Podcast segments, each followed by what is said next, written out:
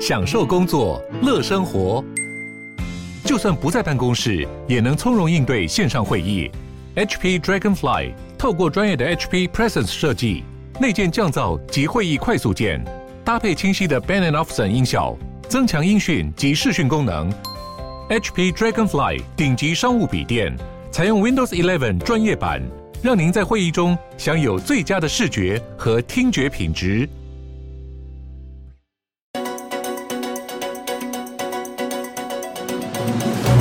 欢迎来到远见国际周报。全球正在发生哪些大事，又将带来哪些冲击呢？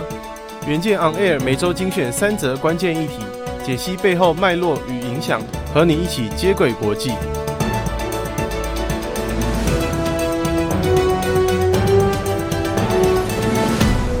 大家好，我是远见数位编辑邱又庆。本周国际周报由数位内容主编林世慧整理。共包含三则国际大事，分别是：身为防疫模范生的挪威，最近出版了上千页的检讨报告，为下一波的疫情做好准备。报告中指出，领导人自认无知，比较能抗疫成功。第二则转到德国，德国的天然气断气，不但导致工业巨头的工厂近乎停摆，恐怕也将带来全球新一波的短缺潮。最后看到币圈寒冬。欧盟在六月三十号颁布加密监管新法，让 NFT 交易更有保障。首先，我们来看第一则：北欧防疫优等生挪威，因为疫苗施打快速且与病毒共存政策优异，在六月蓬勃评比的全球防疫韧性排名中位居第四名，远胜倒数第二名的台湾。然而，挪威政府早就规划要为下一波的疫情来袭做好准备，在二零二零年疫情一开始。就邀请了专家团队长期做研究，近期已提出了近千页的报告。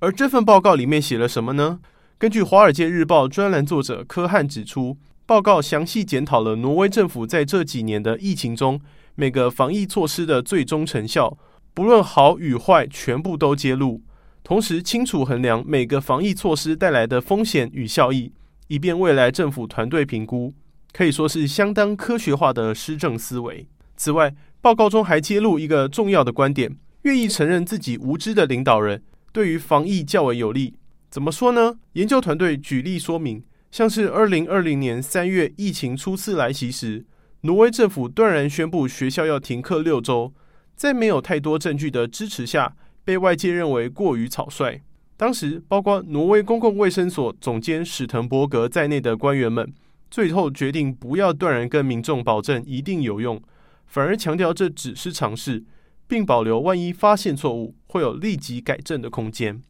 随后在那年春天，挪威政府重新评估后，恢复了学校正常上课，也赢得民众的谅解。该报告团队事后分析认为，疫情初期根本很难有人能掌握全貌，官员们别不懂装懂，更能赢得民众的信赖。长期下来，推动防疫政策也会更加顺畅。就挪威的经验看来，在不确定性中指挥疫情，坦诚自身无知的领导人，并不会少掉当官该有的权威，反而能赢得民心。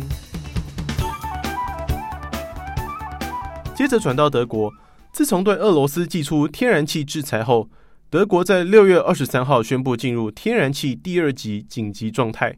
这波因断气而受害的当地业者中，首当其冲的是全球化工业巨头巴斯夫。恐怕将在近日被迫关厂，到底有多严重呢？公司执行长布德穆勒公开强调，万一关厂，恐怕让德国陷入二战以来最严重的经济冲击，最终可能让全球肥料与粮食又短缺。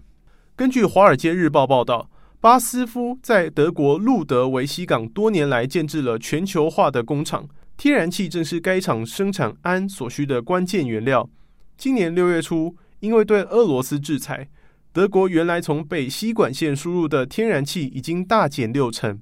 该厂就被外界预期可能近期就得被迫停摆，甚至裁员。巴斯夫对于全球至关重要，它生产的化工原料被广泛运用在各产业的供应链中。此外，氨还是化肥的重要原料，若缺乏，还会导致农业收成欠佳，让近期已浮现的粮食危机更严重，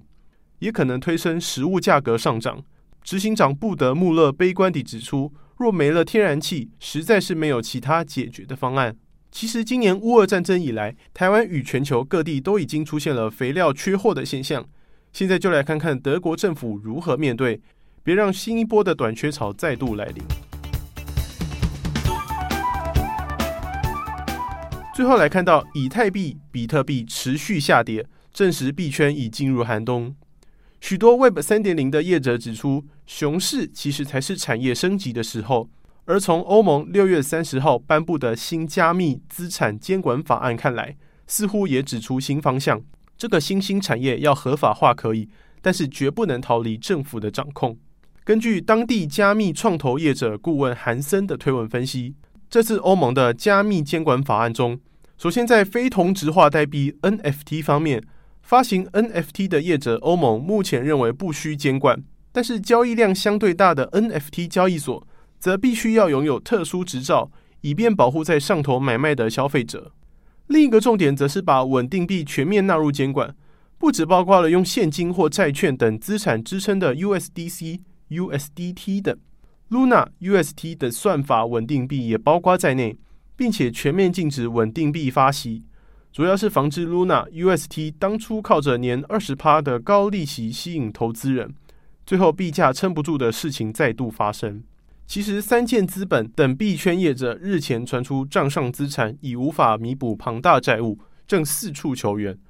和他们当初投资过多 Luna UST 套利有关。全球第二的加密货币交易所 FTX 创办人接受富比士杂志专访时指出，目前业界仍有未爆弹，这让欧盟对于防治未来的类似事件格外谨慎。看来，未来在欧盟地区交易 NFT 会更有保障。不过，当地币圈玩家就无法再靠存稳定币收利息。至于 Luna 当初倡议的收息懒人致富，现在看来更像是一场噩梦。以上就是我们这周的国际周报，敬请大家每周锁定远见 On Air，帮我们刷五星评价、订阅、留言、分享，让更多人知道我们在这里陪你轻松聊国际财经大小事。我们下周见。